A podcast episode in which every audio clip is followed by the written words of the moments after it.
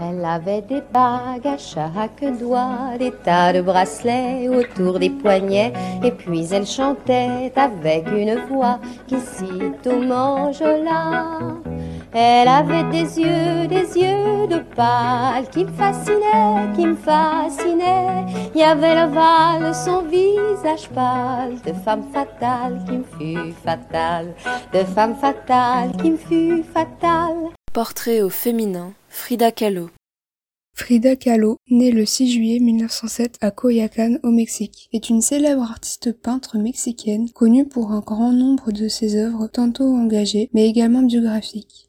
À l'origine, elle ne se destinait pas à une carrière de peintre, mais plutôt à une carrière de médecin, malgré son intérêt qu'elle porte aux beaux-arts que lui a transmis son père photographe. Durant son enfance, elle sera victime de maladies et accidents qui lui causeront énormément de problèmes de taille, mais aussi son accident de bus qui sera la cause de plusieurs fausses couches qu'elle décidera par la suite d'illustrer. Durant plus de neuf mois, elle sera alitée et c'est à ce moment précis où la peinture deviendra importante pour elle. Elle déclarera même Je ne suis pas morte et j'ai une raison de vivre. Cette raison, c'est la peinture. Munie d'un chevalet, d'une boîte de couleurs et d'un miroir de ciel, elle sera sa propre source d'inspiration. Et sur 143 tableaux, 55 seront des autoportraits, comme Self Portrait, qu'elle peindra en 1930, témoignant de sa souffrance physique et morale. En 1928, Tina Modotti l'encourage à suivre le Parti communiste mexicain car en effet, Frida a des ambitions de liberté, de voyage et ne souhaite pas suivre le chemin de toutes les femmes, ce qui augmente son côté d'engagement. La même année, elle rencontrera Diego Rivera, lui-même peintre, qu'elle épousera le 21 août 1929. Mais lui ne tardera pas à la tromper, ce qu'elle fera également de son côté en ayant des relations bisexuelles. En 1930, ils emménageront à San Francisco, mais très vite ce pays la dégoûtera du fait des deux fausses couches qu'elle subira. Ce dégoût pour ce pays lui inspirera également quelques œuvres, dont Self-Portrait on the Borderline Between Mexico and the United States, peint en 1932. Une fois de retour aux États-Unis, elle refera face à des difficultés telles que des difficultés de santé, mais aussi des trahisons, comme la relation entre son mari et sa sœur. Elle décidera donc de retourner à New York avec ses amis jusqu'à la fin de cette relation cachée. En 1937, elle aurait eu une relation également avec Trotsky. En 1939, elle se rendra à Paris pour une exposition consacrée au Mexique organisée par Lazzaro Cardenas. Elle sera également dégoûtée par cette ville, qu'elle trouvera sale et que ce qui tourne autour du Mexique serait superflu. Elle y déclarera même J'aimerais mieux m'asseoir par terre, dans le marché de Tulca, pour vendre des tortillas, que d'avoir quoi que ce soit à voir avec ces connards artistiques de Paris. C'est pour ça que vous êtes de vrais hommes et non des artistes minables. Ça valait la peine de venir jusqu'ici, juste pour comprendre pourquoi l'Europe est en train de pourrir, pourquoi tous ces incapables sont la cause de tous les Hitler et les Mussolini. En 1938, le couple divorce pour se remarier par la suite en 1940 à San Francisco. Elle déclarera J'ai eu deux accidents graves dans ma vie. L'un à cause d'un bus, l'autre ce fut Diego. Diego fut de loin le pire. Ils s'installeront à la Casa Azul à qui a été la maison familiale de Frida des suites de la mort de son père. Elle obtiendra une reconnaissance nationale dès 1942. Elle écrira un journal racontant sa vie. Elle sera élue membre de Seminario de Cultura Mexicana, créé par le ministre des Affaires culturelles et qui a pour but d'encourager la diffusion de la culture mexicaine par le biais des conférences, d'expositions et d'ouvrages. Elle dirigera également une classe des beaux-arts qu'elle devra diriger de chez elle dû à ses problèmes de santé. Elle se fera opérer de la colonne vertébrale et portera un corset de fer qui sera une de ses inspirations pour son œuvre La colonne brisée en 1944. En 1953, la photographe Lola Alvarez Bravo organisera la première exposition monographique de Frida au Mexique.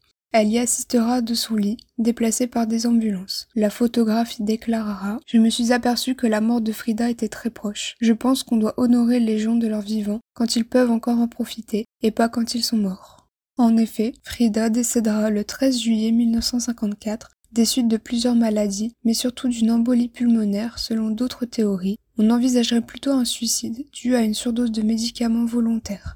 Sa dernière œuvre sera Autoretrato con Stalin en 1954. Elle sera reconnue comme un symbole du Mexique par son originalité artistique. À titre post-mortem, Et encore de nos jours, cet artiste suscite une image surexploitée par l'utilisation de son visage et de ses œuvres sur divers objets et textiles, comme par exemple la création de poupées Barbie Frida Kahlo par Mattel, qui rendra compte lors d'un procès. On donnera même un nom, la Frida Mania, qui serait contradictoire avec les valeurs et la vie de l'artiste, selon l'ouvrage Féministe Washing par Léa Lejeune.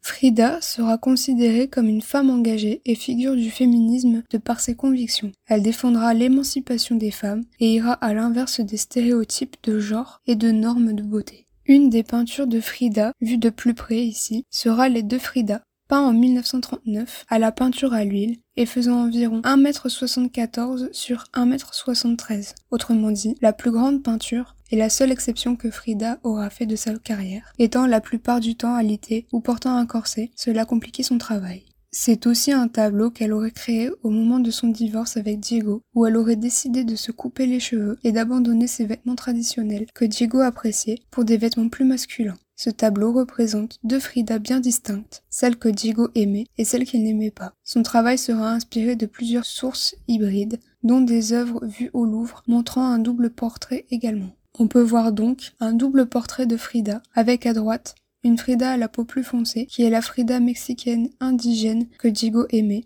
et à gauche, une Frida plus européenne que Diego aurait rejetée. À droite, donc, la Frida vêtue d'une tenue traditionnelle nommée Tehuana, qui est un symbole pour les révolutionnaires mexicaines. C'est un message d'identité culturelle, de nationalisme et de féminisme.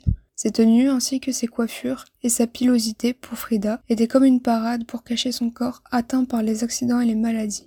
On remarque que le cœur de la Frida de droite, qui semble exposé, reste intact grâce au portrait de Diego dans sa main qu'elle aurait gardé avec elle jusqu'à sa mort, tandis que le cœur de droite, beaucoup plus exposé, saigne sur sa robe et y imite les motifs qu'on trouvait déjà. Cette robe serait similaire à la robe de mariage de sa mère, qui était une robe de type victorienne. On peut voir que cette Frida à droite, donc avec le cœur meurtri, essaie d'arrêter le saignement grâce à un forceps, ce qui ne semble pas fonctionner.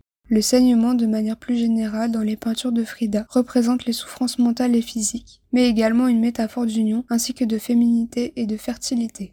Les deux Frida se soutiennent mutuellement, de par la main qu'elles se tiennent, mais également de par l'artère qui passe au centre du tableau et qui relie les deux cœurs. Le plus faible soutient le plus fort.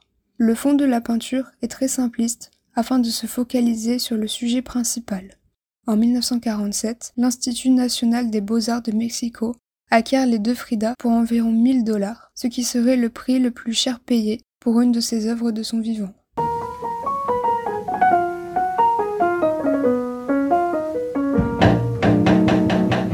LLP Radio, la radio du lycée Louis Pasteur.